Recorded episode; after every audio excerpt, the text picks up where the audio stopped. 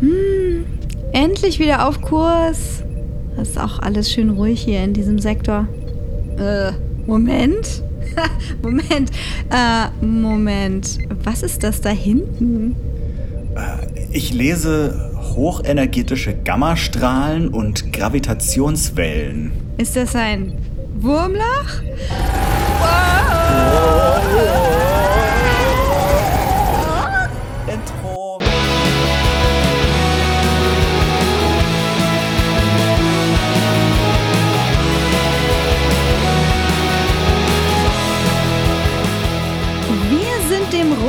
Engel durch das Wurmloch gefolgt und sagen jetzt Hallo und herzlich willkommen in der fernen Zukunft und der neuen Folge von Track und Gold, in der wir die ersten beiden Episoden der neuen Staffel Star Trek Discovery besprechen.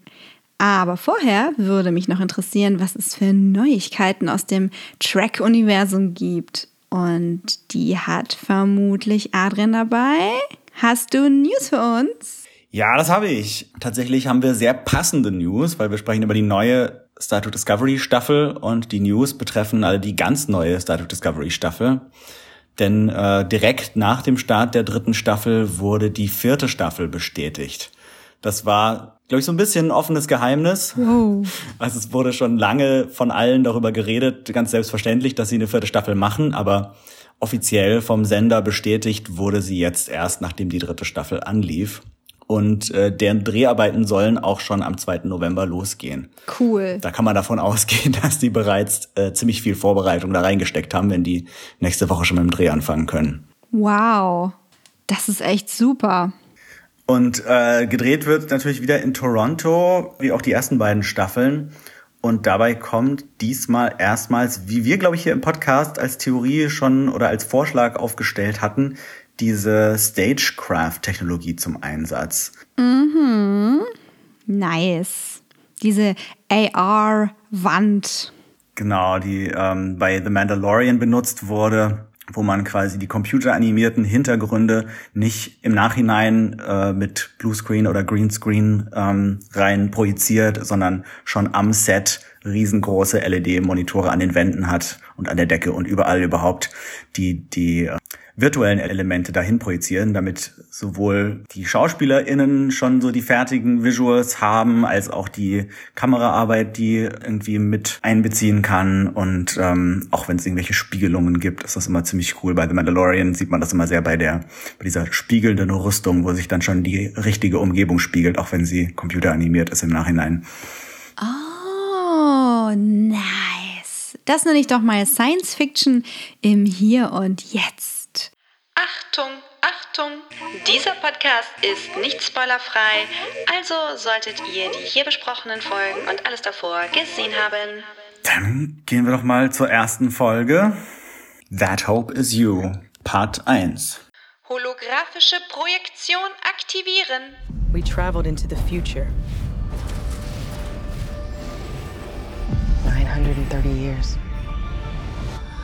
One way trip. No going back. Welcome to Discovery. Come in. Discovery, did you copy? Michael Burnham wird in ihrem Zeitreiseanzug, dem Roten Engel, aus dem Wurmloch gespuckt und landet auf einem fremden Planeten in einer ihr unbekannten Zukunft. Dort bittet sie den Kurier Booker um Hilfe, dessen Schiff sie aus Versehen zum Absturz gebracht hat. Er bringt sie zur nächsten Siedlung auf dem Planeten, einer kleinen Handelsstation, wo sie ihre Antiquitäten verkaufen will. Er haut sie jedoch übers Ohr, um seine eigenen Interessen zu schützen. Die mit Wahrheitsserum enthemmte Michael kann sich aus dem Gewahrsam eines Andorianers und Orioners befreien. Nachdem der sich als Umweltschützer entpuppende, zu Verbindungen mit der Natur fähige Booker ein großes Tier in sein Habitat gebracht hat, das er eigentlich ausliefern sollte, folgt er Michaels Hilfegesuch und bringt sie zu einem ihm bekannten Außenposten der Föderation, wo sie die Ehre hat, einem Wächter ihrer Ideale einen offiziellen Rang zu verleihen und sein Sternflottenbanner zu hissen. Die Suche nach der Discovery beginnt 940 Jahre in der Zukunft. Es geht weiter mit Far From Home. Die Discovery kommt aus dem Zeitwurmloch und muss auf einem unbekannten Planetenfragment in einem Gletscher notlanden. Während sich der Rest der Crew mit der Heilung von Verwundeten und der Reparatur des Schiffs beschäftigt, brechen Saru und Tilly auf, um in einem nahegelegenen Space Saloon um Hilfe zu bitten. Dort kann ihnen Cal, einer der ortsansässigen koridanischen Minenarbeiter, ein Ersatzteil programmieren. Im Austausch gegen Dilithium. Bevor sie den Deal abschließen können, taucht jedoch der gefürchtete Ganove Zare auf, schlussfolgert, dass die Discovery durch die Zeit gereist ist und tötet Cal. Er möchte jetzt bitte das Dilithium. Doch da stößt Giorgio zu ihnen und hilft Saru und Tilly, Zare und seine Crew zu überwältigen. Sie kehren mit Hilfe portabler Transporter zur Discovery zurück, die in parasitärem Eis gefangen ist, das bei Anbruch der Dunkelheit das Schiff zerquetschen wird. Auch jetzt ist das Eis schon ziemlich dick und verhindert den Start. Doch sie kriegen Hilfe in Form eines mächtigen Traktorstrahls, der das Schiff aus dem Eis hebt. Auf dem Schirm taucht die Person auf, die den Strahl geschickt hat. Michael Burnham, die nun schon seit einem Jahr auf die Ankunft der Discovery gewartet hat. Holographische Projektion deaktivieren. Woo! Wow. Da sind wir nun in der Zukunft. Die Zukunft. Wow, wow, wow, wow. Ich glaube, jetzt, wo auch wir mit unserem Shuttle hier angekommen sind, sollten wir uns erstmal orientieren. Was ist denn hier los in dieser Zukunft? Ja, aber in der, in der Zukunft von Star Trek kennen wir uns ja eigentlich ganz gut aus, aber das ist jetzt doch die, die ferne Zukunft der Zukunft der Zukunft. da muss man erstmal gucken, wo man ist und wann man ist. Die postzukünftige Zukunft einer Zukunft, die ja eigentlich schon in der Vergangenheit liegt. Also das Star Trek der Vergangenheit, gut, also wie auch immer. Es gibt in dieser Zukunft anscheinend Überreste der Sternenflotte bzw. der Föderation. Einzelne Parzellen der einstigen Galaxie umspannenden, ich möchte nicht sagen Macht, äh, Wertegemeinschaft. Und äh, das ist aber so ein, wirkt so ein bisschen merkwürdig, wie ähm, heißt er denn jetzt Booker oder Book? Er sagt Book, aber auch mal Booker. Ja. Ich glaube, Booker ist sein echter Name, sein voller Nachname und Book ist sein Spitzname. Wow, sehr kreativ. Und also, so wie Booker das darstellt, scheint das ein bisschen wie so eine alte Pfadfindertruppe. Und ab und zu hat mal jemand ein Abzeichen und sagt, ja, damals, wisst ihr doch, als wir alles hatten. Ach, so, schön, eine Föderation. So kommt das rüber. Und dann erfahren wir, dass es den großen Burn gab, das große Brennen, bei dem sich überall im bekannten Raum Dilithium selbst entzündet hat. Wow, wow, wow. Hat wohl nichts zu tun mit Michael Burnham. Aber, Aha.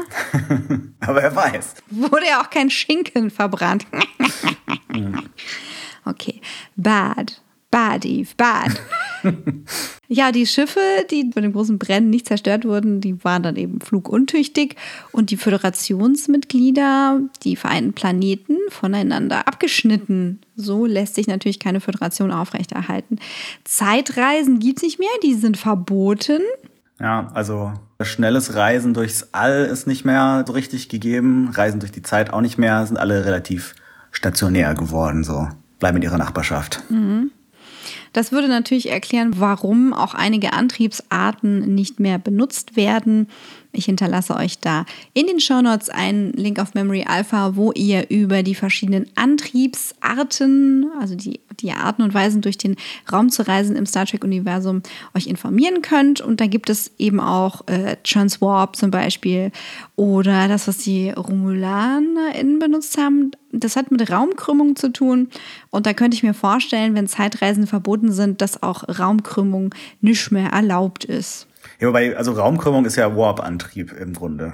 Das, was die Romulaner machen, äh, also die machen, glaube ich, im Grunde auch Warp, aber die benutzen, und das ist so ein bisschen schon was, was ich fast als Fehler dieser Prämisse ansehen würde, äh, die haben nicht irgendwie diese Materie-Antimaterie-Reaktion mit Dilithium, sondern die benutzen so Miniatur schwarze Löcher, Quantensingularitäten. Ja, und eine Quantensingularität ist generell einfach eine sehr schlechte Idee.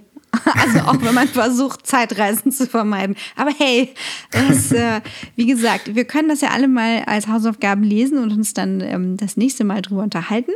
Was ich mir nur gedacht habe, ist, dass zum Beispiel auch die Borg, über die man dann auch nochmal sprechen muss, mhm. sicherlich auch davon betroffen waren äh, mit ihrer Technologie und deren Transwarp-Antrieb hat doch auch einfach ein Loch in Zeit und Raum immer reingepanscht. Ja, da gab es ja diese, diese Transwarp-Tunnel, die sie dann auch bei Picard nochmal benutzt haben.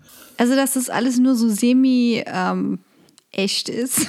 das brauchen wir ja nicht zu diskutieren. Aber gut, also wir machen jetzt alle unsere Hausaufgaben zum Thema ähm, Reisen durch Raum und Zeit. Und dann äh, sprechen wir uns mit nicht mehr ganz so englischem Englisch hier wieder. Wie nannten die das? Uh, Pigeon, also das ist ja, Pigeon English ist ja auch in unserer Welt schon ein Ding. Also das ist, ist so ein Begriff für ich kenne Pig Latin. ein Begriff für so ein Englisch, das äh, halt von Leuten gesprochen wird, die das nicht so richtig gelernt haben, nicht irgendwie die Grammatik und das Vokabular beherrschen, aber halt so Aha. einfach die Wörter irgendwie zusammenreimen. Also vor allem wird das gesprochen halt in, in Kolonialgebieten, beziehungsweise ehemaligen Kolonialgebieten des äh, United Kingdom. Mhm, und äh, hier in der Zukunft gibt's halt auch so eine Weiterentwicklung des Englisch, also vielleicht auch eine umgangssprachliche Weiterentwicklung ähm, die da von mehreren Leuten gesprochen wird. Und die hat mich sehr erinnert an das, was in The Hundred gesprochen wird in der Serie. Ähm, das klingt sehr ähnlich, wo, wo sie so Englischfetzen zusammen mit irgendwie Slangbegriffen aus unserer Zeit zu so einer neuen Sprache gebastelt haben, wo man so ab und zu meint, ah, da habe ich jetzt aber ungefähr verstanden, was sie gesagt haben und dann wieder nicht mehr. ja, und natürlich auch an The Expanse. Ja, da gibt es auch verschiedene auch, Sprachen. Ja. Ich liebe das, das ist schön. Ich, gefällt mir, gefällt mir, gefällt mir. Und was ist denn da los mit den grünen und den blauen Leuten? Ja, die Föderation gibt's nicht mehr, aber so die, die Orions und Endorians haben irgendwie eine neue Allianz geformt. Vielleicht auch nur lokal da in diesem Ort, wo Michael und Book sich aufhalten. Aber das wirkte auf mich schon so, als wäre das so ein größerer Zusammenschluss. Aber eher ja, nicht so, nicht so von hehren Werten getragen, sondern mehr von Kapitalismus. Mhm. Don't we know it.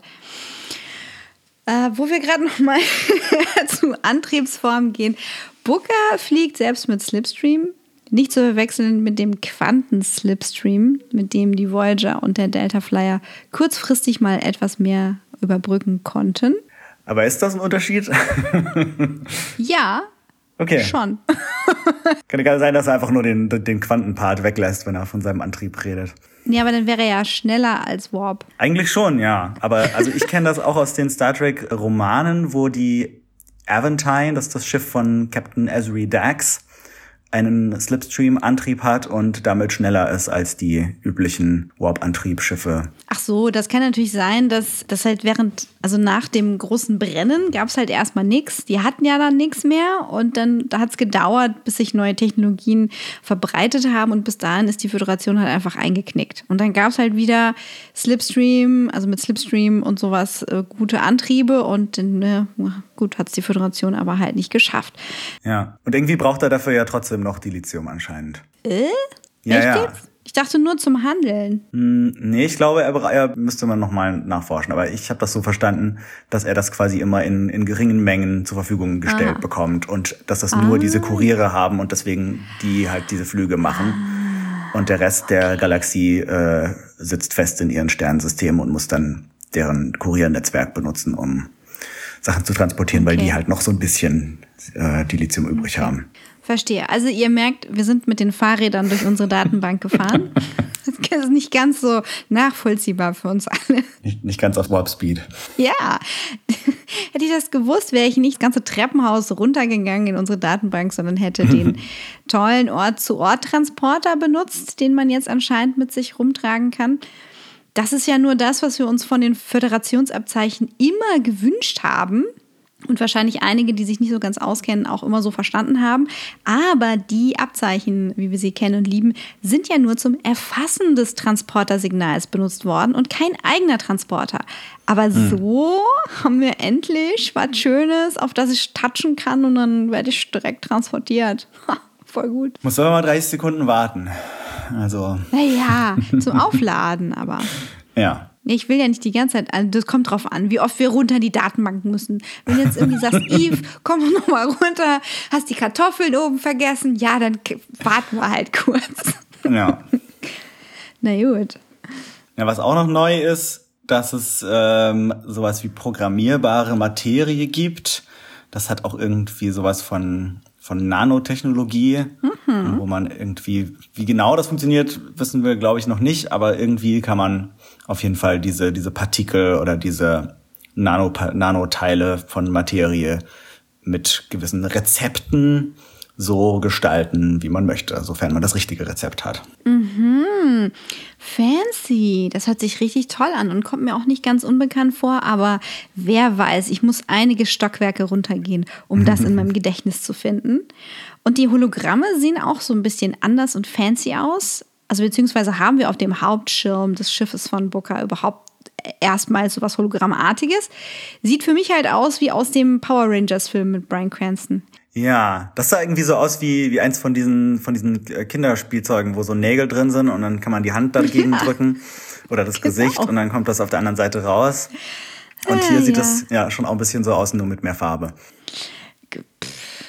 Vielleicht ist das äh, eine Style-Entscheidung.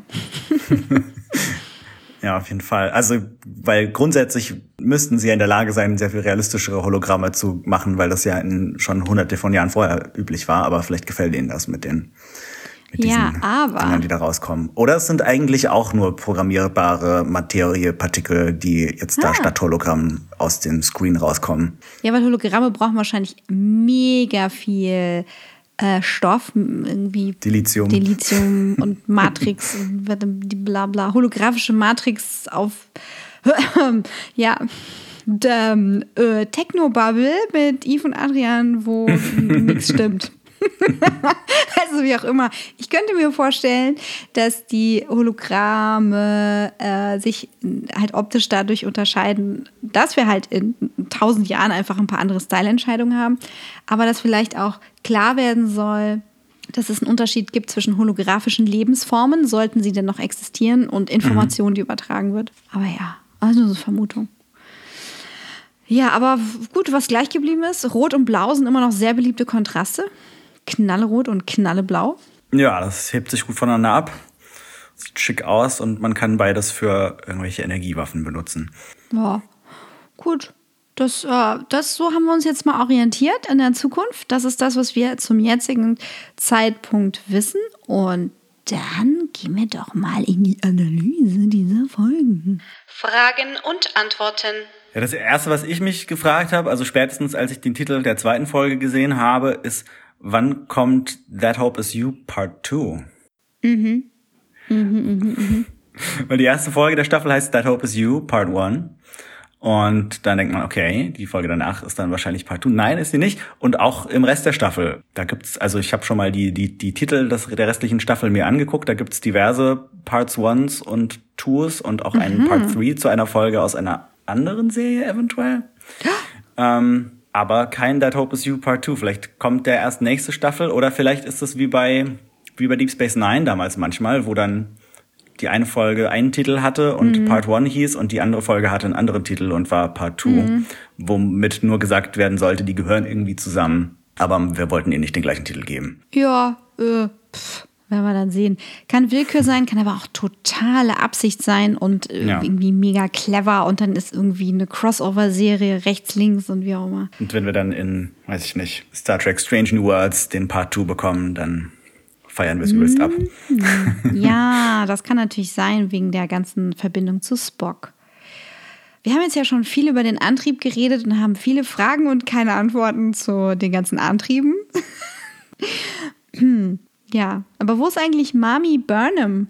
Ja, wahrscheinlich auf, also falls bei ihr dieses ganze Zeitgehopse besser funktioniert halt als bei Michael und der Discovery, ist sie wahrscheinlich auf Terra Lysium. Aber wir wissen jetzt auch nicht genau, wo Terra Lysium sich befindet im Verhältnis zu den Planeten, wo wir jetzt hier so waren. Ja, und ob es Terralysium in der Form überhaupt noch gibt? Denn das fand ja in einer ganz anderen Realität statt. Ja, mehr oder weniger, genau. Also sie kamen ja aus einer Zukunft, die es jetzt so nicht mehr gibt, wie wir allein daran merken, dass es da überall organische Lebensformen gibt. was ja äh, Control eigentlich nicht so haben wollte. Oh well, oh well, oh well. Und wer ist denn jetzt eigentlich alles mitgekommen auf der Discovery? Konnte da auch irgendjemand sagen, übrigens, ich hier hinten, das Red Shirt. Ich Ja. will nicht mit. Bitte. Ich äh, wäre gerne noch kurz ausgestiegen. Ja, Ende der letzten Staffel sah es ja so aus, als wären, äh, als wären das irgendwie so fünf, sechs Leute, die sagen, hey Michael, wir kommen mit, wir sind deine Crew, wir unterstützen dich, komm mit in die Zukunft. Yeah, yeah, let's go. Ähm, aber offensichtlich sind da auch noch ein paar mehr mitgekommen, nämlich insgesamt 88 Crewmitglieder, die jetzt gerade noch auf der Discovery sind. Und das ist in etwa die Hälfte der alten Crew, wenn ich das richtig gelesen habe. Das heißt, wir können jetzt noch aufstocken. Ja, genau, es ist Platz auf jeden Fall. Es, die, die ganzen Ansons, die auf den Gängen übernachten müssen, kriegen jetzt richtige Quartiere. Und alle, die irgendwie Doppelbetten hatten, dürfen jetzt alleine oben schlafen oder unten, je nachdem, was ihnen lieber gefällt. Ähm, ja, haben ein bisschen Platz. Ja, und weil in den Rängen auch noch ein bisschen Platz war, ist Giorgio jetzt Commander. Ja, das wurde nicht weiter äh, erklärt, sondern Saru hat sie einfach konsequent in dieser Folge immer als Commander angesprochen. Vielleicht ist das einfach ihr Rang. Anscheinend haben Section 31-Mitglieder auch irgendwie Ränge, weil sie war ja mal theoretisch Captain, beziehungsweise Imperatorin und wurde dann jetzt runtergestuft auf Commander und ist damit eigentlich in etwa auf einem Level mit äh, Saru, äh, Michael, Nan und Jet Reno. Ich glaube, das sind die Commanders, die wir hatten. Aha, das heißt, es könnte noch ein bisschen Gerangel um den Acting Captain geben, der Ja. ja gerade von Saru ausgefüllt wird, dieser Platz. Genau, ja. Ich weiß nicht, ob es dann innerhalb der Ränge auch, also ich glaube, es gibt auf den Schiffen dann üblicherweise dann auch noch eine genaue Reihenfolge, wer jetzt der oberste Commander und wer der unterste Commander und wer der oberste Ensign und unterste Ensign ist. Aber ja, weiß ich nicht, ob sie das alles noch rekonstruieren können. Es gibt viele Commander, aber nur einen Emperor. Emperor? Emperor? Commander, Commander, Commander, Stormtrooper, Stormtrooper, Stormtrooper. Ja, es wird wohl etwas Zeit vergehen. Das war klar zwischen Folge 1 und 2. Wir wissen jetzt, es war ein Jahr. Wir haben ja schon gesehen, dass Michael auf den Promos etwas anders aussieht, als wir sie direkt am Anfang der Folge sehen. Ja, zuerst habe ich auch gedacht, so, okay, ähm, da muss wohl sehr viel Zeit vergangen sein, wenn ihre Haare so lang gewachsen sind. Habe mich dann aber ein bisschen äh, schlau gemacht über ähm, Afro-Hairstyles und es ist wohl so, dass diese, diese Braids, wie Michael sie dann am Ende der zweiten Folge hat, im Normalfall nicht, also echte Haare sind, die dann, die so eng geflochten werden, weil da, die müssten ja dann noch viel länger sein, als die Zöpfe sind, sondern dass das meistens Extensions sind aus äh, Kunsthaar, die an die relativ kurzen eigenen Haare dran geflochten werden. Was wäre, wenn ihre Zöpfe aus dieser programmierbaren Materie sind und sie ist einfach eine von den X-Men und puncht mit ihren Haaren? Oh ja. Das wird Hier sind meine nice. programmierbaren Haare. Das halte ich von deiner grünen Nase, mein Freund. Okay. Ja, die Superpower von Booker, die hat auf mich so gewirkt, als wäre er irgendwie mit diesem lebendigen Planeten da verbunden.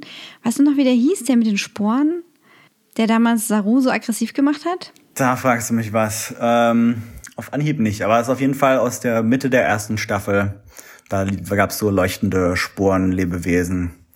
Und die sehen tatsächlich ein bisschen ähnlich aus wie das, was, äh, was ja da so in Bookers Stirn drin sitzt und ihn mit diesen Pflanzen und Tieren und allem verbindet. Ja, ich habe mich gefragt, haben da vielleicht ein paar Sternflottenleute äh, ja, aus so einem Beobachtungsposten eine Kolonie gemacht und ähm, sind mit dem Planeten verschmolzen und ist das bei rausgekommen? Laut Booker ist es ja aber wohl so, dass er so eine Art natürliche Ordnung repräsentiert, weil er in einer Welt von ganz vielen, wie heißen die, Poacher oder Wilderer. äh, genau, in einer Blutlinie aus Wilderern dann ab und zu mal so ein Naturschützer vorkommt. Ja, ganz schöne Idee. Ich frage mich, ob die dann auch diese Powers haben, also ob die dann diese äh, Verbindung zur Natur irgendwie zum Bösen benutzen und damit, äh, damit wildern. Ja, Und glaub nicht. Vielleicht im. Paralleluniversum. Weil im Paralleluniversum war dieser Leuchti-Planet ja böse, dieser bewusste Planet. Okay. Weißt du noch? Da hat äh, die Imperatorin hat was dazu gesagt. So, Oh ja, ist ein richtig fieser Ort. Stimmt. fieser Planet. Naja, also wir haben erfahren, es gibt zwei große Zeitwenden, neben uns den bereits bekannten Temporal Wars, die irgendwann zwischen dem 22. Jahrhundert und dem 31. Jahrhundert also stattgefunden, beziehungsweise darüber hinaus ausgefochten wurden, gab es das große Brennen. Die Lithium hat sich spontan selbst entzündet und die Sternflotte ihrer wichtigsten Ressource beraubt. Und ja, das waren die, sind die beiden großen Sachen, die Booker erwähnt. Jetzt frage ja. ich mich, hat diese Erfindung der Rekristallisierung von Dilithium durch unser aller Lieblingskönigin von Sahia, Tillys Freundin, Mehani Ika Halikapo, etwas damit zu tun? Oder ich, sogar ihre Aktion mit dem Zeitkristall? Ich glaube, dass das Book an irgendeinem Punkt die Rekristallisierung erwähnt. Also, wenn ich das richtig mitgekriegt habe, ist das Dilithium, das sie noch haben, was ja nicht viel ist, aber es ist ja doch noch irgendwas anscheinend, was äh, vom Burn übrig geblieben wurde, äh, sozusagen rekristallisiert worden. Also sie haben wohl diese Technologie, aber sie ist, mhm. kann nur in Maßen eingesetzt werden. I see, I see. Ja, dann frage ich mich, ja, ist vielleicht Dilithium alive und hat irgendwann beschlossen, es möchte nicht mehr benutzt werden? Oder ist es ein terroristischer Akt? Ja, also ich habe das Gefühl, dass wir das irgendwann in absehbarer Zeit herausfinden, was dahinter steckt. Vielleicht gegen Ende der Staffel. In absehbarer Zeit. Ich habe ja gedacht, das dauert richtig lange, bis Michael auftaucht. Von daher könnte es auch sein, dass wir das Geheimnis des explodierenden Dilithiums einfach direkt nächste Folge erfahren in ja. dem Nebensatz und genau. verpassen, weil wir nicht richtig zuhören. Übrigens, dies und dies und das im Nebensatz. Was ist eigentlich die echte Motivation von unserer aller Lieblingsimperatorin? Ist es wirklich nur Michael zu finden oder braucht sie sie für irgendwas? Ja, das äh, ist mir auch immer noch nicht klar, warum sie so fasziniert mit Michael ist. Insgesamt scheint es ihr vor allem darum zu gehen, durch alle Zeiten und Dimensionen zu reisen und Spaß zu haben. Fun, fun, fun. Und im Moment hat sie Spaß mit Michael und der Discovery. Ja, ich weiß nicht, ich nehme mir das nicht so ganz ab, aber mh, hm, vielleicht doch. Mal gucken. Dann gab es ja einen sehr präsenten Zwischenfall mit Kayla Detmer. Da frage ich mich, ist das einfach ihr Trauma von dem Absturz der ähm, Shenzhou, als sie so verletzt wurde, dass sie ihre Implantate gebraucht hat danach? Oder ist das etwa ein bisschen Control in ihrer Technologie? Oh, okay. Mhm. Faszinierend. Also ja, ich hätte es jetzt als erstes auch irgendwie als äh, eine Art posttraumatische Belastungsstörung interpretiert, dass dieser Absturz sie halt an den klingonischen Angriff vom Anfang der ersten Discovery-Staffel erinnert hat und da einiges ausgelöst hat. Aber das äh, mit ihren Cyborg-Implantaten, da könnte natürlich noch was los sein. Also Spannend. noch toller fände ich es, wenn es überhaupt nichts mit Control zu tun hat, weil Control einfach jetzt keine Rolle mehr spielen sollte. Das wäre langweilig. Das war, war auch, ja, brauchen wir nicht mehr. was ich aber noch brauche und was ich wissen möchte, ist, welche Rolle spielt das Mycelium-Netzwerk, das tolle Pilznetzwerk, das ja in der ersten Staffel von Discovery so eine große Rolle gespielt hat? Ist das mhm. noch da nach dem großen Brennen oder hat das irgendwie Schaden genommen? Und kennt Booker vielleicht sogar die Tardigrades und ist mal auf so einem galaktischen Wasserbärchen geritten? Jiha! Das könnte natürlich die Lösung sein dafür, ähm, was die Discovery macht, wenn irgendwann mal das Silizium ausgeht. Und ähm, ja, könnte eine Alternative zu der Warp-Technologie sein, dass sie einfach da auf ihrem Pilzsporennetzwerk rumreiten. Und dann habe ich noch eine Frage, die mir jetzt so ganz spontan einfällt. Was ist denn eigentlich mit Stamets? Also was ist das Geheimnis um Stamets und seine Verbindung zum Mycelium-Netzwerk? Ist die noch Thema? Und wie geht es eigentlich auch weiter mit seinem Pilzklon-Ehemann, der ja jetzt sehr viel besser gelaunt ist, plötzlich mhm. von Staffel 2 auf 3. So chippe und cheery und gut gelaunt und draufgängerisch. Der wollte ja gerade noch das Schiff verlassen und war irgendwie gar nicht mehr so happy mit allem, aber jetzt äh, es ihm plötzlich super in der Zukunft. da sag ich mal, Beetlejuice, Beetlejuice, Beetle. Fun, fun, fun. Damit kommen wir zu unseren Track-Referenzen und Fun Facts. Datenbankzugriff aktiviert. Der Beetlejuician ist dieser äh, Kurier der Bookjagd am Anfang der, der ersten Folge. Der heißt Cosmo. Cosmo der Beetlejuician. Ja. Der kommt aus, also diese Spezies kommt aus Star Trek der Film und wurde, glaube ich, auch bisher nur da gesehen. Und jetzt hat er ein bisschen ein Redesign bekommen, sieht ein bisschen aus wie so ein Ork aus Herr der Ringe. Mhm. Und ähm, Loktar. ist einer der Kuriere. Ansonsten sehen wir aber auch noch eine ganze Menge anderer Spezies, die uns bekannt sind. Natürlich die AndorianerInnen und OrionerInnen, die wir ursprünglich aus der Originalserie kennen. Auch einen Tellariten sehen wir. Die sind alle ganz klassische Aliens. Ein bisschen neuer sind die Lurians. Das ist die Spezies von Morn, der immer in der Bar in Deep Space Nine sitzt. Und der ist jetzt hier auch einer dieser Goons, die Michael und Book durch die Gegend jagen. Aber haben wir, haben wir jemals mehr als einen Lurianer gesehen? Ist es nicht vielleicht einfach Mord? Wir wissen nicht, wie lange die leben. Wir haben auch einen in Star Trek Lower Decks gesehen, gerade erst. Also jahrelang kannten wir nur Morn und jetzt haben wir innerhalb von ein paar Wochen gleich äh, zwei neue kennengelernt, wenn es denn neue sind und nicht irgendwie Morn in seinen späteren Jobs. Ich sag, Morn kommt rum. ja, und ähm, was man fast nicht sieht, sondern irgendwie nur auf Screenshots erkennen kann, ist, dass einer von diesen Trupp auch ein Cardassianer ist oder eine Cardassianerin. Das sieht man nicht genau, was für ein Geschlecht das sein könnte, aber auf jeden Fall One Cardassian. Hm, Habe ich gar nicht gesehen. Die haben es auch in die Zukunft geschafft. Mhm, mhm, mhm. War ja auch viel los da auf dieser Handelsstation. Ja. Viel Luft. War ein echtes Set, oder? Ähm, teils, teils wahrscheinlich, aber sah schon so aus, ja. Es sah für mich aus wie aus dem Piloten von Enterprise und aber auch irgendwie was, was sie denn, was wir bei Lower Decks gesehen haben, wo äh, Rutherford da seinen Fächertanz macht. Aber ja, und die, die Temple Wars sind vorbei. Yay! Die haben uns ja richtig genervt bei Enterprise. Ja, und waren auch nie so richtig abgeschlossen. Also gab es halt diesen Temporal Cold War in Enterprise, wo verschiedene Fraktionen aus der Zukunft, die auch aus verschiedenen Zeiten, also aus verschiedenen Jahrhunderten stammten, allesamt in die Vergangenheit, vor allem im 22. Jahrhundert, eingegriffen haben, um sich in der Zukunft einen, einen Vorteil zu verschaffen. Und die sind aber jetzt hier abgeschlossen und Zeitreisen sind verboten. Und der, wer der Future Guy ist, werden wir wahrscheinlich nie rausfinden. Ich dachte, es ist einfach nur irgend so ein Dude, der keinen Bock hatte, auf dem Gang zu schlafen. wahrscheinlich. Also Zeitreisen bin ich ja äh, spezifisch und äh, das wirkte halt auch alles so linear. Ich war so, ja, das mhm. ist ein, ein äh, kalter Zeitkrieg, der folgt aber einer rein linearen Logik. ist, äh, ja, also Rick and Morty hat da schon bessere Episoden gemacht oder Teile von Episoden waren da mhm. einfach schon ausgeklügelter und ausgeguckter und ausgedachter und ja, naja, gut, es ist gut, dass sie vorbei sind. Äh, eine kleine Zeitreise, die wir noch in der ersten Folge haben, macht der Red Angel Suit, den Michael zurück durchs Wurmloch sendet. Und äh, das ist natürlich eine Referenz zu, zum Ende, zum Epilog der zweiten Staffel, wo Spock Michaels äh, Signal aus der Zukunft bekommt. Und das entsteht wohl dadurch, dass sie diesen Anzug nochmal durch das Loch schickt und explodieren lässt. Mhm.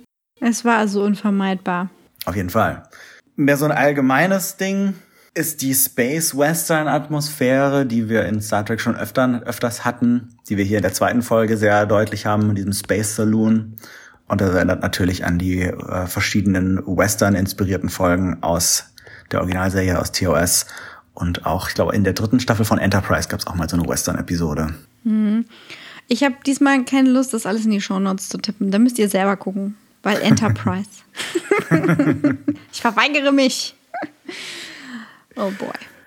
Wo wir bei Enterprise sind, äh, auch in diesem Saloon hängen ja hauptsächlich oder eigentlich am Anfang nur äh, Corridana, Corridanites, weiß man auch nicht genau, wie sie heißen, weil hier heißen sie, glaube ich, einfach nur Corridans rum. Die haben wir da kennengelernt, ursprünglich in der Folge Shadows of Pajam in der ersten Staffel. Und ähm, da haben wir sie zum ersten Mal gesehen.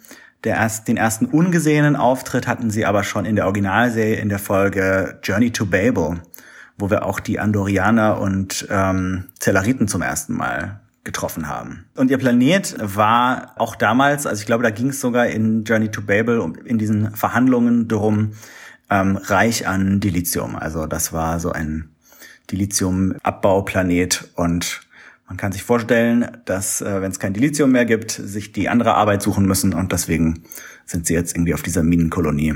Ach, ich habe gedacht, äh, der Planet, das wäre vielleicht äh, Korridan, der eben zerschossen wurde, weil das Dilithium ja verbrannt ist. Ja, das, das äh, ist eine interessante Idee, aber ich glaube, sie haben das schon so, sie haben ja gesagt, sie nennen das The Colony und ähm, sind da angereist und klang jetzt nicht so, als wäre das ihr Planet, ihr ursprünglicher. Aber es kann natürlich sein, dass es dem ähnlich ergangen ist oder dass dieser Planet auch mal viel Dilithium hatte, bevor er explodiert ist. Nicht zu verwechseln mit Korriban aus Star Wars. Oder was Dune? Nee, Korriban war. Klingt nach Star Wars, im Zweifelsfall. Korriban war ein Sith-Planet. L, Hilfe! Paging-Forschungstorte. Ach ja, nun ja. Ich würde jetzt ja gerne was in Pigeon sagen, aber ich habe nichts parat. ja, das einzige Wort, das ich mir gemerkt habe, ist Vidrage, was äh, sie für Federation benutzen. Und das ist auch schon aufgetaucht im Short Track Calypso. Das heißt, wir äh, können davon ausgehen, dass dieser Short Track, wo die Discovery ja ähm, ohne Crew im All rumtreibt, ungefähr zur gleichen Zeit spielt wie diese Folge oder zumindest nicht allzu weit davon entfernt, weil die Föderation in beiden Fällen als Vidrage bekannt ist. Und ich glaube, die Hauptfigur von Calypso hat die Vidrage auch als seine Feinde bezeichnet. Also, My goodness. naja, wer weiß, was die so machen. Vielleicht ist Calypso aus dem Paralleluniversum erzählt worden oder ist in einem Zeitloop, der jetzt nicht mehr existiert, weil irgendwas, weil die, weil die Discovery irgendwo sein muss, damit sie woanders nicht ist und wer weiß das schon so Ja. genau. Vielleicht weiß es Anson Hazmat, auch genannt Jean, der gerade fröhlich die Überreste von Leland äh, vom Boden kratzt. Jean wie Jean Roddenberry, falls ihr es verpasst habt. Und Gene Kuhn. Es gab ja zwei Produzenten der Originalserie, die Gene hießen. Also ist das ein Star Trek technisch doppelt aufgeladener Name. Ihr wisst ja, auch äh, der gute Paris hieß Thomas Eugene Paris. Es mangelt uns also nicht an Jeans. Jean! Wolverine hat damit allerdings nichts zu tun. So, die gute Nan ist also hier geblieben. Schön, schön, schön, schön. Motiv bisschen seltsam, weil sie möchte Ariam ehren. Äh, okay, hat sie nicht irgendwie selber erledigt? Ja, aber das ist genau, das möchte sie vielleicht wieder gut machen, dass sie damals Arian, die ja von Control besessen war, opfern musste. Und deswegen sieht sie es als ihre Pflicht an, die Enterprise zu verlassen und auf der Discovery in die Zukunft zu reisen, um dieses Opfer ja, zu ehren. Bisschen, bisschen herkonstruiert, aber ähm, dafür haben wir auf jeden Fall jetzt einen Grund, Nahen weiterhin dabei zu behalten. Und ich finde sie ganz cool, deswegen äh, habe ich nichts dagegen. Nan hat auf jeden Fall auch die Imperatorin gut im Blick. Ja. Die scheinen wohl einen etwas ähnlichen, eine etwas ähnliche Perspektive auf die Welt zu haben.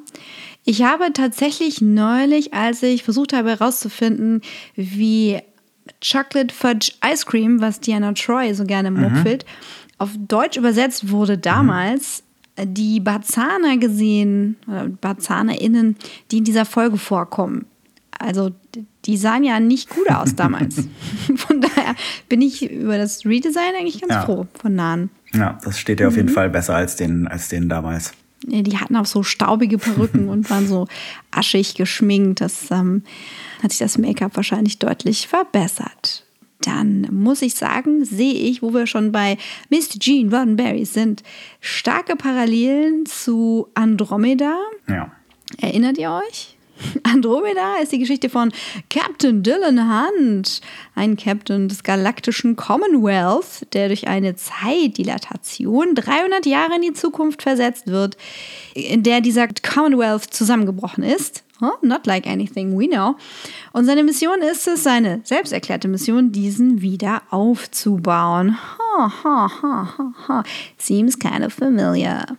Und dies war ja Teil der Vision von Roddenberry und ich weiß nicht, wie viel er davon selbst äh, noch geschrieben hat oder hat schreiben lassen. Und mir kommt es jetzt so vor, als wäre das, worauf Andromeda basiert, jetzt in Discovery präsent und würde dadurch in das Star Trek-Universum zurückgeführt werden. Ja.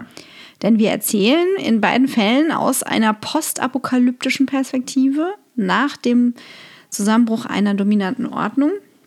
die für alles Gute und Schöne und Friede vor der Eierkuchen steht.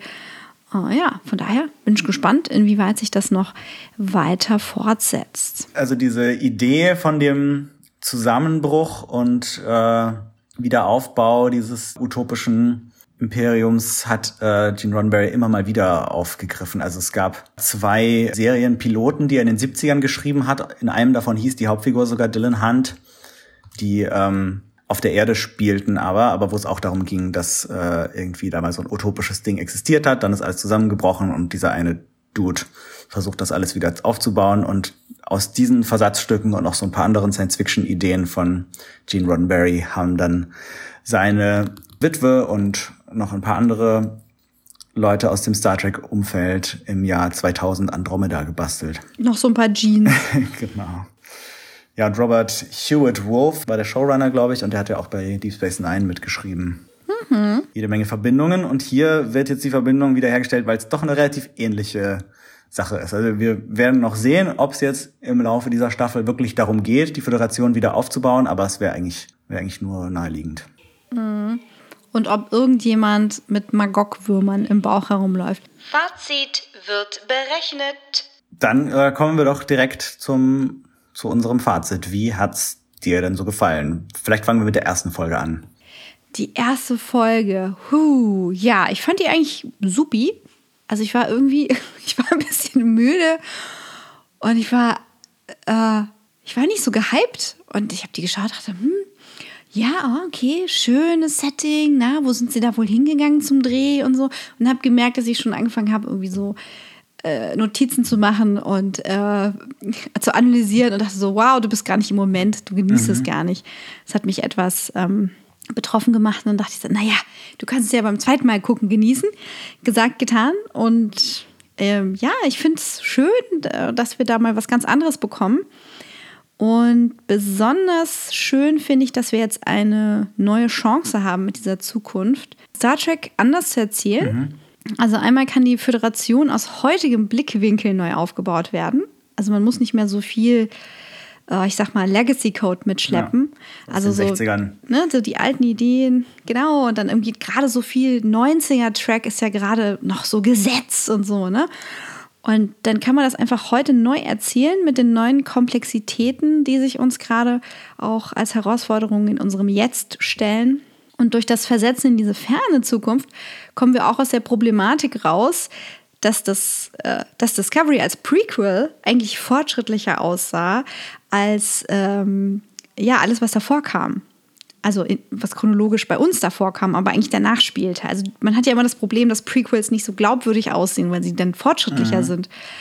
Und das können wir jetzt total hinter uns lassen und können wirklich einfach nur nach vorne schauen und sagen, ja, ja, das ist einfach in der Star Trek Timeline die zukünftigste Zukunft. und äh, ja, die spielt, die, die wird heute gedreht in der jetzt Zukunft. weißt du, was ich meine? Zukunft von heute. Drehen wir die Zukunft von morgen. Wir können LEDs benutzen. Ja. Oh, Brother. My Frosted Flakes. Ja, das fand ich also ziemlich gut.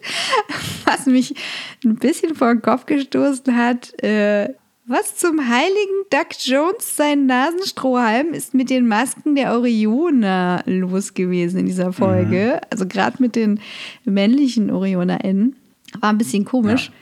Ja. Und Heiko hat vermutet, dass das gewollt war, dass mit diesen, weiß ich nicht, Teilplastiken im Gesicht da so ein Barbie Ken-Look gemacht werden sollte, mit so einem gewollten Uncanny Valley-Effekt. Mhm. Aber ich glaube, das hat einfach mit der Farbe zu tun. Mit Bluescreen und Greenscreen und dass man die halt relativ schnell drehfertig bekommt. Ich weiß nicht, ob du dich noch an die X-Men-Filme erinnerst, wie das Make-up von Mystique sich verändert mhm. hat. Da war ja am Anfang, und ja, auch hier haben wir einen Star Trek-Bezug durch äh, Rebecca Romaine. Mhm die ja damals Mystique in ihrer neuen Form gespielt hat, nämlich einfach nackig blau angemalt. Und am Anfang ne, war alles Farbe mit einzelnen Applikationen und dann später in der neuesten Inkarnation ähm, von Jennifer Lawrence gespielt, im spätesten X-Men-Film einfach nur noch ein Bodysuit, weil diese blaue Farbe halt drauf zu pinseln ewig dauert und auch nicht sauber ist und so. und äh, man die SchauspielerInnen einfach nicht schnell drehfertig bekommt. Und da habe ich mich gefragt, ob das was damit zu tun hat. Oder meine Frage hat Heiko recht, geht es um so einen Barbie-Ken-Look von diesen sexualisierten äh, Aliens? Ich, ich bin da, glaube ich, eher bei Heiko. Also ich, also ich, ich glaube nicht, dass dieses Make-up, was sie da gemacht haben, weniger aufwendig ist, als die einfach grün anzupinseln. Was sie ja auch schon äh, in der ersten Discovery-Staffel gemacht haben, als da schon mal OrionerInnen aufgekreuzt Mhm. sind. Ich glaube, da geht es darum, dass sie eben nicht wollen, dass irgendwelche von diesen Aliens nur aussehen wie Menschen mit Farbe im Gesicht. Das ist irgendwie für sie zu sehr 60er Jahre. Und deswegen müssen die alle irgendwelche Applikationen im Gesicht kleben haben. Deswegen haben die Andorianer jetzt auch nochmal irgendwie extra Antennen an die Augenbrauen bekommen und So Höcker, spitze ja. äh, Wangenknochen und so. Ist irgendwie alles so ein bisschen überdetailliert und weil die Orioner halt keine herausragenden äh, Kennzeichen haben, die man übertreiben könnte, hat man dann gesagt, okay, die sehen alle, also die Männer sehen immer so sehr groß und stark aus und die Frauen sind immer so übersexy, deswegen geben wir denen jetzt irgendwie so Barbie und Ken Gesichter. Bisschen weird. Das sah wirklich seltsam aus. Ach, und wie hat's dir denn gefallen, die Folge 1? Ähm, ja, aber auf jeden Fall viel Spannendes passiert. Ich finde es auch super cool, dass wir irgendwie so einen ganz neuen Anfang machen können für die Serie. Was mir gleich relativ früh aufgefallen ist, dass dieser Location-Dreh in Island, den sie da gemacht haben, ganz schön was hermacht. Natürlich, Island, Ja. klar. Haben sie ja gleich Mhm. bei beiden Folgen benutzt, aber vor allem bei der ersten haben sie sehr, sehr viel rausgeholt. Äh, diese Landschaft sieht super aus. Mhm. Und Island sieht halt einfach aus wie ein Alien-Planet und muss immer wieder dafür herhalten. Play ja ja Ding Dong. Ja, dafür auch. Auch ganz cool fand ich, dass es langsamer erzählt ist als Discovery sonst, was sicher damit zu tun hat, dass wir nicht diesen riesen Ensemble-Cast hatten, den wir sonst haben, sondern dass wir halt uns halt wirklich nur auf Michael konzentrieren und ähm, dadurch kann man sich ein bisschen mehr Zeit lassen, dadurch muss nicht ein Setting das nächste jagen und immer drei Leute gleichzeitig reden und so. Was für mich aber auch ein bisschen zu Längen geführt hat, muss ich sagen. Also diese sie haben dann halt irgendwie versucht, die Folge mit Action-Szenen zu füllen, damit äh, irgendwas passiert zumindest. Und das hat sich manchmal ein bisschen, ein bisschen gezogen. Also ich, ich fand es gerade beim zweiten Mal gucken, ist mir dann äh, gab es dann doch ein paar Stellen, wo ich dachte, okay, es hier passiert jetzt irgendwie gerade nicht so viel Interessantes. Das hätte man auch ein bisschen effektiver erzählen können oder stattdessen halt irgendwie die Figuren noch ein bisschen ausarbeiten können, weil für mich auch gerade Book als Figur bisher etwas blass bleibt von seiner Charakterisierung her. Also er ist irgendwie so der, der Öko-Han Solo, der schlecht gelaunte Draufgänger-Typ, der aber super lieb zu Tieren und Pflanzen ist. ähm, Wobei ich sagen muss, der hat Potenzial. Also äh, gerade dieses, also man weiß halt nicht, ob das irgendwas Natürliches ist, was ihm da angeboren ist, eine natürliche Mutation, mit, wegen der er mit Tieren und Pflanzen kommunizieren kann, oder ob das in Richtung Transhumanism geht und dass irgendwelche Genveränderungen oder äh, kybernetischen Implantate sind, die ihm diese Fähigkeiten geben. Und das finde ich grundsätzlich spannend zu gucken. Okay, jetzt haben wir diese Föderation hinter uns gelassen, wo das Ganze mit Genmanipulation und Veränderungen alles immer so ein bisschen skeptisch gesehen wurde und vieles auch tatsächlich richtig verboten war. Und jetzt wird da experimentiert und äh, man kann sich dann eben so kleine Glühpunkte in die Stirn bauen lassen und dann äh, mit den Pflanzen reden.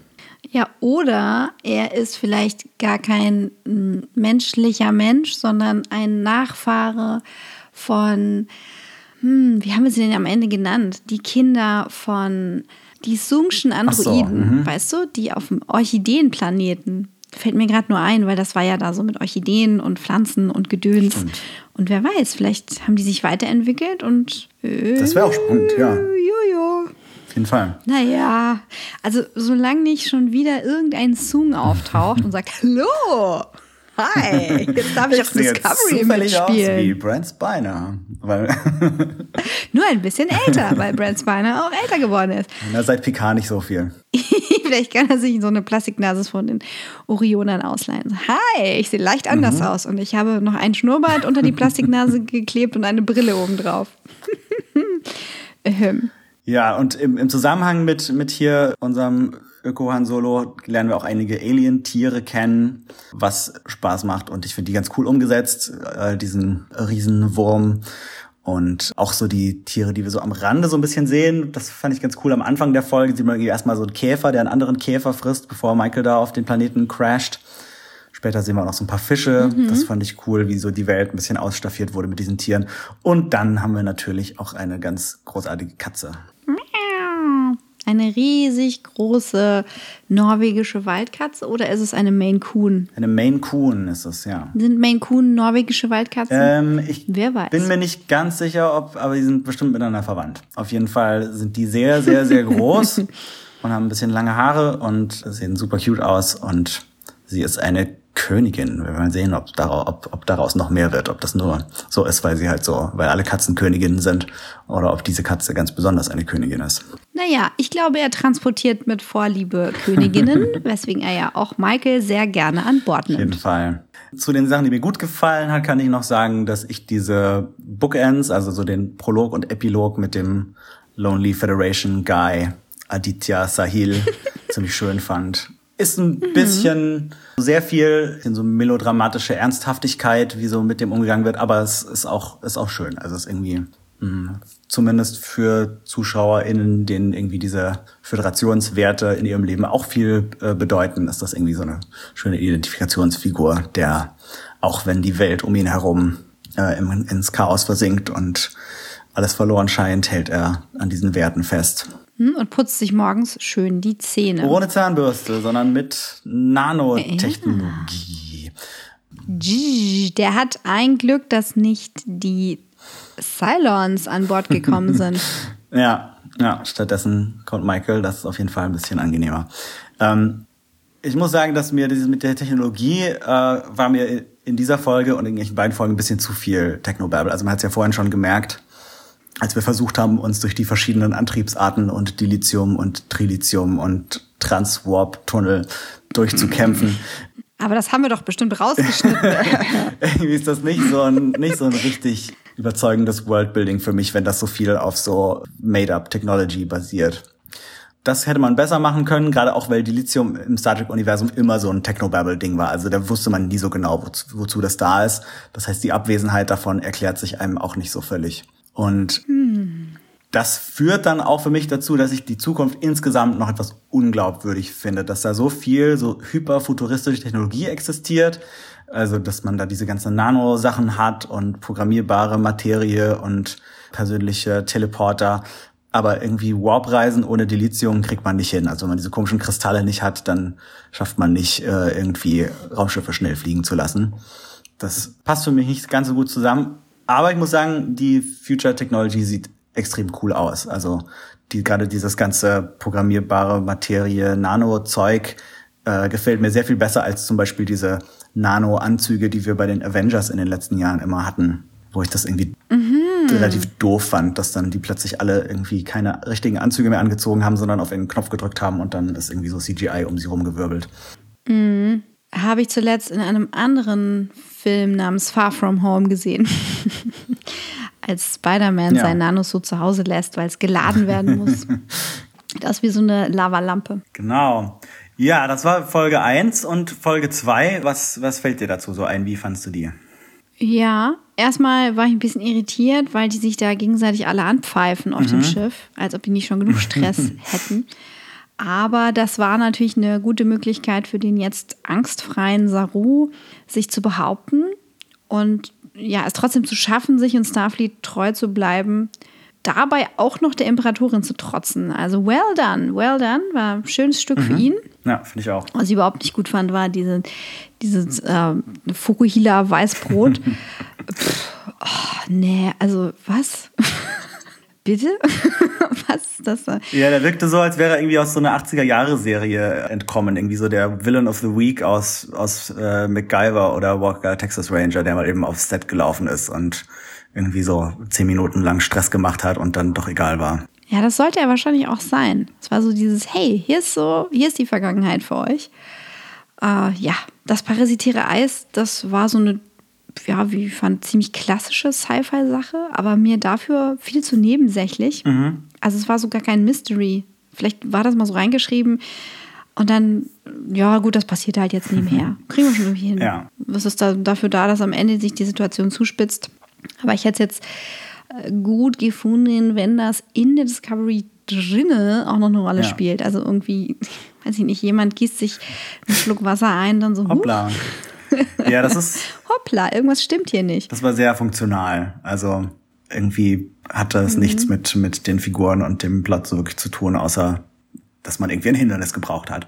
Ja, und dieses ganze Frontier-Law, dieser Western-Look, das finde ich generell immer so ein bisschen gähn. Das hat mich auch bei Firefly schon ein bisschen genervt. Ja, ich weiß, wir alle lieben Firefly. Und ja, aber ich, ich bin halt nicht so der Western-Fan. Das ist mir immer alles viel zu male-dominated und du kreierst Villains, damit du so eine Cowboy- und Indianer-Sache machen kannst. Und das ist mir halt immer echt viel zu blöd gewesen. Aber ich lasse mich gerne, lasse mich gerne davon überzeugen, dass das ein tolles Story-Setting ist. Ja, Männer dominiert war das hier, war das alles irgendwie. Also ich glaube, sämtliche neue Figuren, die wir hier irgendwie kennengelernt haben, bis auf irgendwie eine Orionerin, die mal am Rande aufgetaucht ist, waren alles Männer. Ach, guck an. Deswegen habe ich mich so gelangweilt. nee, das war natürlich Tillys Time to Shine. Ja. Und stimmt, in der Bar war nicht mal irgendwie.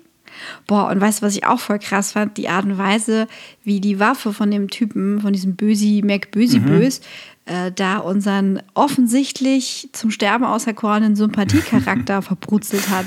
Das war so, übrigens, wir haben keine Disruptoren mehr, mit denen es schnell geht, sondern wir haben jetzt so Sachen, die richtig wehtun. Das war natürlich nur dafür da, dass er ein paar Mal auf Giorgio schießen kann. Ja. Und die zeigen kann, wie fucking doof Ja, sie, sie ist. steckt das Aber weg. es war so, boah. Wir sehen dem Typ halt so beim Sterben zu und ich dachte, oh, oh, Ja. sind wir bei Picard oder ja, was? also Discovery hat schon auch immer die Gewohnheit, zwischendurch immer so inspirierend und irgendwie so Kind- Kinderfernsehen so und die, die, die Moral von der Geschichte ist so und so und dann, ach so, aber zwischendurch müssen wir noch jemanden qualvoll zu Tode foltern und explodieren lassen. Naja, aber zum Glück kommt ja Michael gleich und löst die Spannung auf. Hallo, da bin ich, Leute, Ja. kein Problem, wir sind wieder zusammen. War mir viel zu früh. Ich hätte jetzt echt gedacht, dass die sich noch die halbe Staffel finden müssen. Das war so meine Erwartungshaltung. Und ich finde so nonlineare Erzählungen mit Zeitverschiebungen ganz gut. Und das ist jetzt aber auch nichts mehr Neues. Nach so ein paar Staffeln anderer Science-Fiction-Serien, die jetzt nicht von mir gespoilt werden. Ja, das wäre trotzdem nach meinem Gusto gewesen, aber da dachte man sich vermutlich, jo, hey ho, let's go. Äh, Butter bei die Fische, wir finden uns jetzt gleich und dann können wir vielleicht in Rückblicken erzählen, was Michael da noch alles erlebt Ja, hat. ich denke, da wird schon noch was kommen. Also würde mich wundern, wenn wir gar nicht erfahren, was in diesem Jahr mit Michael passiert ist. Äh, One Year in Hell. Ja, diesmal ohne Reboot-Knopf am Ende.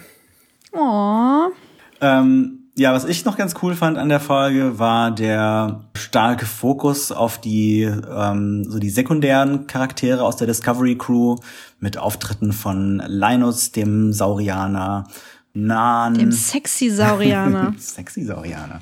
Der gleiche Schauspieler hat übrigens auch den äh, Beetlejuicean gespielt. Gleich zwei Rollen gehabt. aber am Anfang war Linus doch von Doug Jones auch Nee. äh, verkörpert Nee. worden. Ich glaube, das hattest, hattest du mal vermutet, Was? aber äh, war nicht so. Stimmt nicht? Echt? Oh, na gut, auf jeden Fall schleppt die Imperatorin Ja. ihn ab. Habe ich das richtig verstanden? Naja, ich glaube, es war mehr so eine Ausrede von ihr, dass sie sagt, hey, ich muss mal mit dir äh, über dein visuelles Spektrum reden, plus irgendwie dir bei den Reparaturen helfen. Und in Wirklichkeit ist sie aber natürlich gar nicht mit ihm mitgegangen, sondern hat sich vom Schiff gestohlen und ist auch in den Space Saloon gegangen. Ach so, ach so. Ja, okay, also wir haben Linus und dann haben wir noch. Nan, wir haben Kayla Detmar, wir haben Washikun, wir haben Nilsson, diese ganzen Figuren, die immer mal wieder so im Hintergrund aufgetaucht sind, ähm, die hier alle ein bisschen mehr zu tun bekommen. Und das freut mich grundsätzlich. Und ich hoffe auch, dass, dass sich das über die Staffel ein bisschen erstrecken wird, weil ich diese Figuren immer so cool und interessant fand, aber sie nie besonders viel zu tun hatten bisher. Ja, über Reaction-Shots auf der Brücke hinaus. Genau.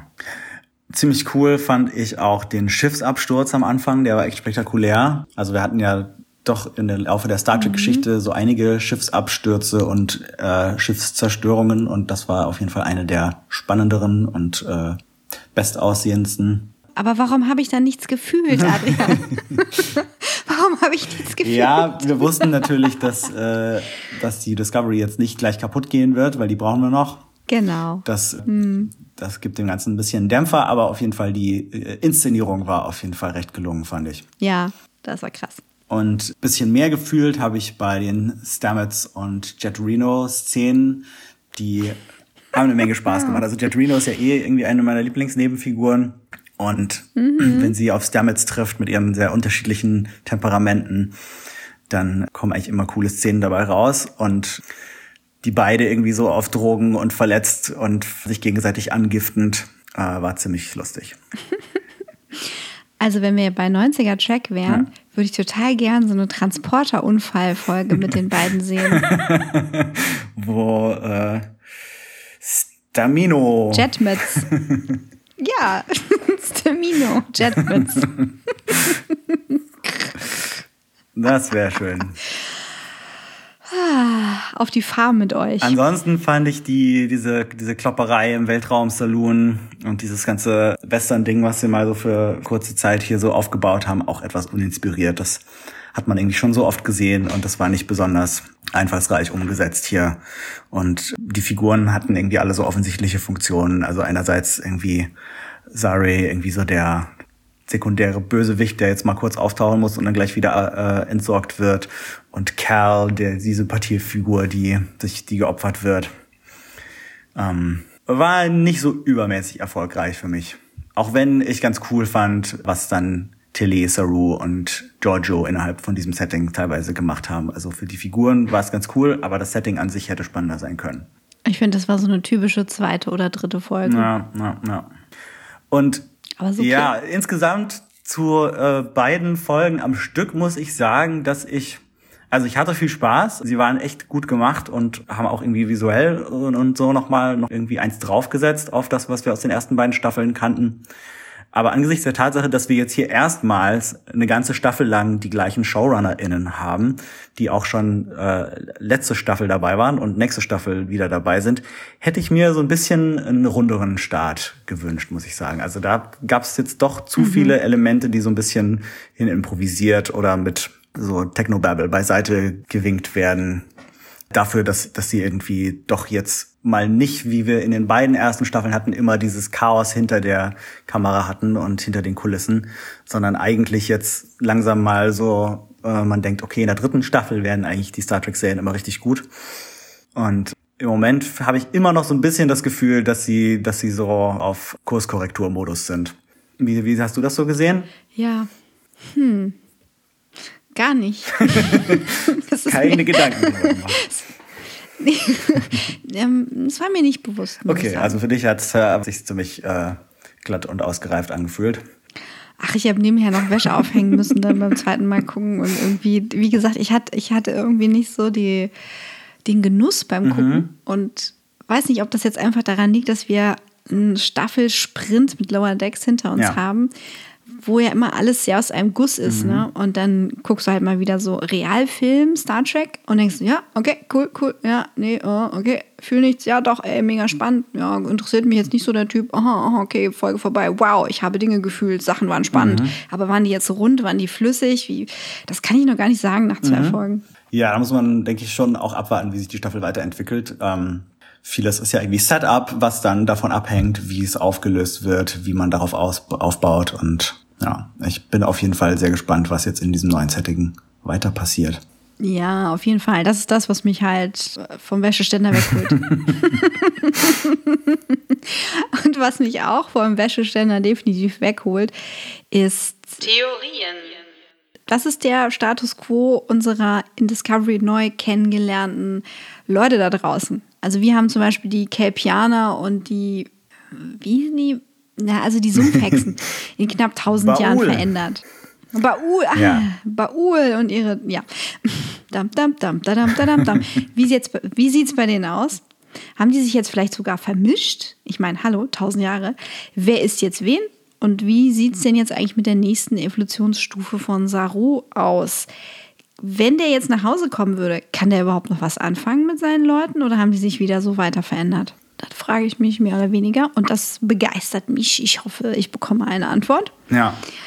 Dann frage ich mich, hm, was ist denn jetzt eigentlich so die Zielsetzung für diese Staffel? Es gibt diesen Moment, wo Michael ihre Starfleet-Personalnummer aufsagt und das kennt man von SoldatInnen, die irgendwo in der Fremde sind oder in Gefangenschaft und die dann eben ihre Nummer aufsagen oder ihren Rang oder was auch immer. Und ich finde, das ist sehr bezeichnend dafür, wer oder was sie ist und wie sie sich diesem neuen Unbekannten stellt. Sie ist Starfleet. Also für mich ist dann die Zielsetzung für diese Staffel eigentlich, was ist Starfleet? Was ist die Föderation und welche Werte vertritt sie? Und das eben nochmal neu aus 2020 Perspektive zu erzählen, ist, denke ich, die Aufgabe, die sich Discovery gestellt hat. Und wenn jetzt wirklich der Zielpunkt ist, von einer Staffel Discovery, ich weiß gar nicht, wie das möglich sein soll, die Föderation wieder aufzubauen, dann müssen wir natürlich auch eventuelle Bedrohungen, die vielleicht aus der Vergangenheit gefolgt sind, neutralisieren. Wie kommen wir da überhaupt hin, die Föderation wieder aufzubauen? Auch da fühle ich mich eben sehr an Andromeda erinnert, wo das so episodisch voranschritt und wo das irgendwann auch gar nicht mehr Thema war. Dann war einfach irgendwas anderes Thema. Also, Okay. ja, okay, wir haben so nebenher den Commonwealth auf, aufgebaut, aber ähm, eigentlich ist unser Dylan Hunt irgendwie so ein galaktischer Kopf. Mega-Macker. ja. Ja, die Discovery ist also wieder mal auf einsamer Mission. Ich finde, das Risiko ist diesmal sehr viel höher, denn die haben ja an Bord einen großen Wert, ihr Dilithium. Das ist aber auch gleichzeitig die größte Gefahr Weil das will ja jeder. für ja. sie. Das will jeder. Und sie sind nicht darauf vorbereitet, wo sie sind, wie sie sind, wann sie sind. Und ich denke, da wird es einen großen Diskussionspunkt geben an Bord der Discovery, nämlich ob nochmal eine Zeitreise gemacht werden kann und sollte, wegen dieses großen Brennens. Ob sie sich dann, wenn sie die Möglichkeit haben, die Frage stellen, ja, können wir das jetzt vielleicht verhindern? Können wir einen Shortcut gehen? Also sollen wir die Föderation jetzt, ab jetzt, ab hier wieder aufbauen? Oder sollen wir eine Zeitreise machen, schon wieder, und verhindern, dass das Dilithium sich entzündet? Könnte sein. Und wir wissen ja auch, dass die gute Philippa wieder in ihre Timeline zurückkommen muss, wegen ihrer Section 31-Serie. Es sei denn, das ist wiederum eine andere Philippa aus einem anderen Paralleluniversum. Und sie spielt ja auch drauf an. Ne? Also sie sagt, sie äh, springt gern durch Zeit und Ja. Raum und Welten. Und sie fühlt sich anscheinend überall wohl. Ich weiß nicht genau, ob ich ihr das abnehmen soll. Ist das so? Oder ist das so, ist das so eine, so eine Front für was? Also ist sie eigentlich total panisch gerade, weil sie in ihre Wohlfühlzone zurück möchte? Okay. Wer weiß. Ja, also bei, bei, bei der Sektion 31 Serie frage ich mich auch, ob die überhaupt, also ich weiß gar nicht, ob wir wissen, dass die auch wieder im, irgendwie im 23. Jahrhundert spielen muss. Vielleicht geht's auch darum, Ach so. Sektion 31 jetzt im 32. Jahrhundert neu aufzubauen und äh, ihre Oh eigene Gott. Sache dazu machen. Aber äh, Section 32. meine Theorie, ähm, ich glaube, ich habe die eventuell in der letzten Discovery-Staffel auch schon mal so ähnlich aufgestellt, ist, dass, dass sie Giorgio vielleicht am Ende der Staffel doch irgendwie wieder in die Vergangenheit schicken müssen, damit sie ihre Serie anfangen kann. Und vielleicht schicken sie oder vielleicht nimmt sie sogar äh, die Discovery ohne Crew oder nur mit einem ganz kleinen Teil der Crew mit in die Vergangenheit, tausend Jahre zurück äh, steigt da aus und sagt, okay, ich gehe jetzt in meine eigene Serie und dann versteckt sie die Discovery irgendwo in so einem Nebel, wo sie dann tausend Jahre lang alleine leer liegt. da kommt dann der Kurzfilm, der Short Track Calypso ins Spiel, nachdem die Discovery da tausend Jahre lang liegen gelassen wurde und der Computer der Discovery ein Bewusstsein entwickelt hat. Und dann, äh, wenn wir wieder in der jetzt neuen Gegenwart, aber eigentlich fernen Zukunft angekommen sind, findet die Crew das Schiff wieder und das kann mit Staffel 4 weitergehen. Ein tausend Jahre altes, bewusst gewordenes Schiff. Okay. Hat Potenzial Schon. und würde, würde einiges erklären. Das ist so meine, meine große Theorie. Ähm, bin gespannt, ob, da, ob, ob das gegen Ende der Staffel immer noch möglich ist. Wäre auf jeden Fall witzig, dadurch eine Computerstimme wieder zu haben, die die ganze Zeit irgendwie Ja. so. Übrigens, ich habe noch ein bisschen parasitäres Eis an Bord. Also äh, Eisparty auf dem Holodeck ab 15 Uhr. Ja, du hast dich ja vorhin schon gefragt, wie es jetzt bei den Kelpianern und Baul aussieht. Und das finde ich auch sehr spannend, gerade weil das natürlich äh, eine Storyline ist, die wir aus Discovery kennen und wo wir auch gar nicht wissen, was mit denen zwischen den beiden Zeitpunkten passiert ist. Aber ich würde natürlich auch gerne wissen, was jetzt mit den, mit den Klingonen, Vulkaniern, Romulanern passiert ist, ob es die in irgendeiner Form noch gibt, deren verschiedene Imperien einfach so die klassischen Star Trek Aliens sind, die in irgendeiner Form noch wiedererkennbar oder ähm, hat sich da ganz mhm. viel verändert. Sind die irgendwie in ganz neuen Allianzen unterwegs? Äh, wie sieht's auf der Erde aus? Existiert die Erde noch? Ist das irgendwie ein guter Ort oder ist das irgendwie ein postapokalyptischer mhm. Albtraum? Mhm. Und auch spannend könnte ich mir vorstellen, die Frage, ist noch was von den Borg übrig? Haben die sich auch jetzt tausend Jahre lang weiterentwickelt und sind jetzt vielleicht ganz anders und sind vielleicht eher so, so Good Guy Borgs? Und oh, statt den, den bösen kybernetischen Villains sind das jetzt irgendwie positive Wesen geworden. Die einzig wahre Demokratie. genau. Der, der wahre Space-Sozialismus. Boah, wie krass, stell dir vor, die haben irgendwie tausend Jahre sich weiterentwickelt mhm. und dann sind die so neutrale Beobachter, wie so engelhafte Wesen, die mit ihrer Hochtechnologie mal eben so reinsuppen und sich äh, im Endeffekt in die Q verwandeln. Nur weniger exzentrisch. Das wäre sehr spannend. Ich bin gespannt, ob irgend sowas in der Art kommen wird. Und äh, eine Frage, die ich mir noch gestellt habe, weil wir erfahren in der ersten Folge ja, dass da irgendwie noch so zwei Schiffe mindestens von der Föderation irgendwo unterwegs sind, mit denen hier unser Aditya äh, Kontakt hat gelegentlich. Und heißt vielleicht eins dieser Schiffe auch wieder Enterprise, weil das scheint ja die Tradition zu sein. Und sind wir mittlerweile schon bei der Enterprise X, Y oder Z angelangt? also eins ist ja wohl klar. Das andere Schiff ist die Titan, weil Riker muss wieder retten kommen. Genau. Letzte Folge der Staffel. Hallo, ich bin's, Riker. Hey, ich mach hey, mal kurz. Ich bin Holo, ja. Riker. Auf der Holo-Titan. Bärte für alle. Sehr gut. Ja, da haben wir äh, auf jeden Fall eine Menge Dinge, über die wir uns Gedanken machen können im Laufe der Staffel und äh, auf die wir gespannt sein können. Und bei der Gelegenheit hören wir doch vielleicht mal nach, ob uns irgendjemand aus der fernen Vergangenheit Signale zukommen hat lassen. Unbekannte Signale aus der Vergangenheit. Die Frau Dunderklumpen schreibt auf Twitter. Mir haben die ersten beiden Folgen enorm Spaß gemacht. Was haltet ihr vom Erzähltempo, das recht langsam ist? Ich finde, dass wir allein schon in Folge 1 und 2 der dritten Staffel starke Entwicklungen bzw. Ansätze der Figuren gesehen haben. Eure Meinung? Was halten wir von Nahen? Was glaubt ihr ist mit Detmar? Ich glaube, Ihre Fragen haben wir größtenteils beantwortet schon. Ja, soweit wir Theorien haben, ja. Erzähltempo ganz gut. äh, Nahen finden wir ganz cool. Und für Detmar hatten wir ja auch schon Theorien geäußert. Ich frage mich, ob sie Nahen unterstellt, dass sie mit der Imperatorin paktieren würde im hm. Zweifelsfall und da ihr Martial Law aufstellen würde. Sie wirkt nicht so linientreu. Ja, das stimmt. Die war ja auch, also das war ja auch so ein bisschen das, das Duo am Ende der zweiten Staffel, dass die irgendwie so ganz gut miteinander konnten. Und ob sich von den beiden vielleicht so ein Gegenpol zu Sarus Kommando aufbauen könnte.